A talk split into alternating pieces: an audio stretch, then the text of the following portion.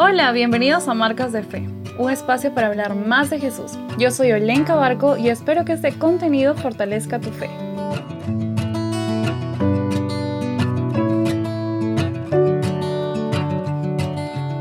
Hola, ¿cómo estás? Estoy súper contenta por un podcast más. Muchas gracias por todos los comentarios del último episodio. Qué lindo es poder compartir juntos nuestras experiencias y así retroalimentarnos. La verdad es que me encanta poder leerlos en todas las plataformas en las que están marcas de fe.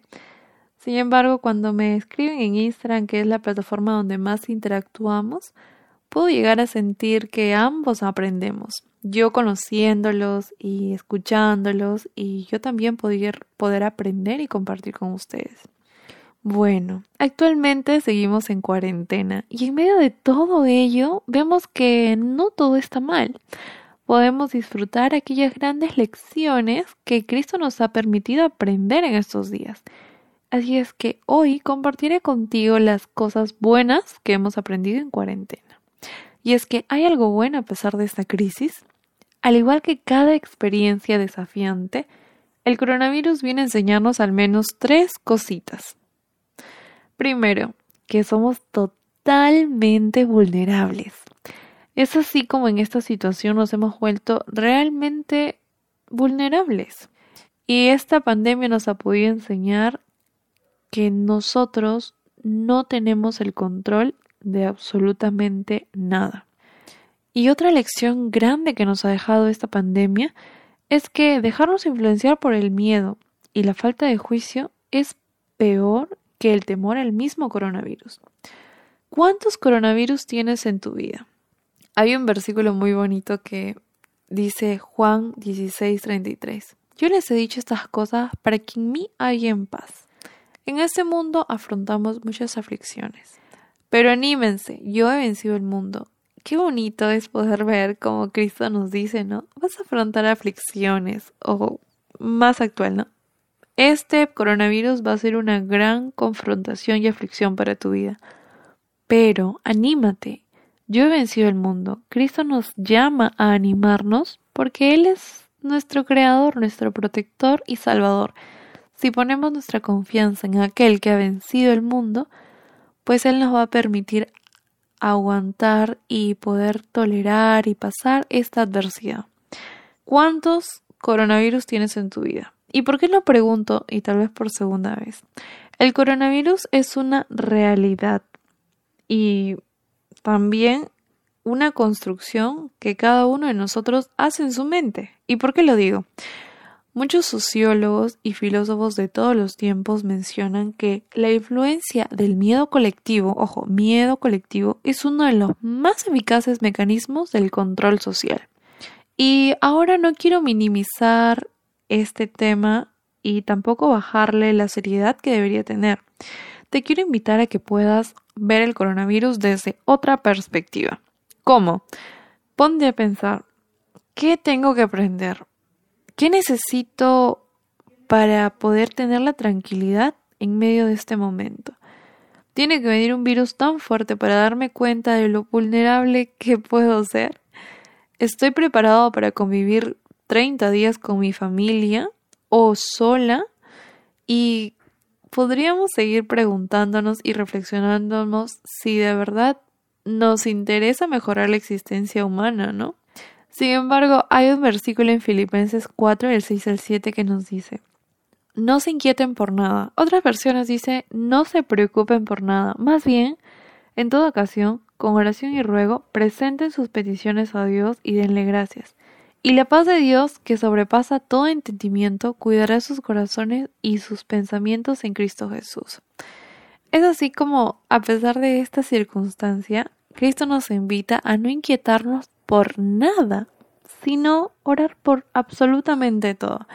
Así es que, bueno, ¿qué cosas buenas nos ha traído el coronavirus? Primero, nos ha permitido conocernos más a nosotros mismos. Todo lo que vivimos es un espejo de lo que nosotros necesitamos aprender. Es así como hemos visto que el coronavirus ha tenido sus cosas positivas y algunas personas han dicho bien, ¿no? Me ha caído bien. Y otras negativas. Y gente que ha comenzado a quejarse por esta situación. Este es un momento fundamental para la humanidad. Como cada situación límite que pensábamos que era una película de ficción, pues el coronavirus es una realidad. Este es el momento de llevar a acción aquellos memes de motivación que tanto posteas en tus redes sociales. Este es el mejor momento para practicar el silencio y la organización de nuestros pensamientos. Incluso te podría decir que estar en cuarentena posiblemente implique una nueva dinámica en nuestro día a día. Así es que te sugiero que puedas integrar aquellos hábitos saludables que tanto predicábamos, como por ejemplo conversar, apagar el celular cuando estamos hablando, cerrar los ojos y disfrutar del silencio. Disfruta el hecho de respirar 10 minutos sin prisa y con música suave ponte a orar. Volver a aquella afectividad que teníamos abandonada tal vez a nuestros familiares o a nosotros mismos, y ver cómo me siento cuando estoy tal vez del chisme sin la necesidad de aparentar tal vez alguna acción. Cristo está al mando de absolutamente todo. Recuerda que en tu proceso de conocerte a ti mismo tienes que aprender a ser paciente. Proverbios 16:32 dice, más vale ser paciente que valiente, más vale dominarse a sí mismo, autocontrol, autoconocimiento para conquistar ciudades. ¿Qué más nos trajo el coronavirus? Nos trajo compasión. ¿Y por qué menciono ello? Porque en nuestras redes sociales están circulando muchas historias de compras desenfrenadas y peleas de papel higiénico y latas por todas partes. Pero el virus también ha simulado actos de bondad. Mucha gente donó también dinero compartió recetas saludables e ideas de ejercicios, envió sus mensajes alentadores a las personas mayores que se autoaislaban y transformaron negocios en centros de distribución de alimentos. ¿Por qué nos trajo la compasión?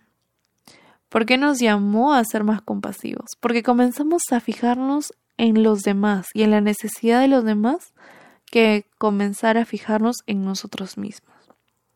Proverbios 22.9 dice, Dios bendice al que es generoso y al que comparte su pan con los pobres. Segunda de Corintios 9, 7 nos dice, cada uno debe ser según lo que haya decidido en su corazón. No de mala gana ni por obligación, porque Dios ama al que da con mucha alegría. Y tercera gran lección que nos deja el coronavirus es la unidad. Entre el trabajo agitadísimo y la vida hogareña, a menudo es fácil sentirse desconectado de quienes nos rodean, de quienes nos aman. Pero con el coronavirus hemos podido afectar a todos y esto ha permitido que juntos podamos estar ahora. Primera de Pedro capítulo 3 versículo 8 dice, en conclusión, sed todos de uno mismo, de un mismo sentir, compasivos, fraternales, misericordiosos y de espíritu humilde. En Italia, donde existe una cuarentena total en el país, las personas salieron a sus balcones para cantar canciones que elevaban el espíritu. En Perú, a las 8 de la noche salían de sus balcones para cantar y aplaudir a los héroes sin capa. Incluso hay una noticia hermosa que mencionaba acerca de que un profesor de gimnasia en el sur de España dirigía una clase de ejercicios desde el techo donde estaba. Para los apartamentos donde habían residencias aisladas, ellos también se sumaban a sus clases. Y algo muy bonito que encontré fue que dos neoyorquinos reunieron 1.300 voluntarios en 72 horas para entregar alimento y medicamento a las personas vulnerables.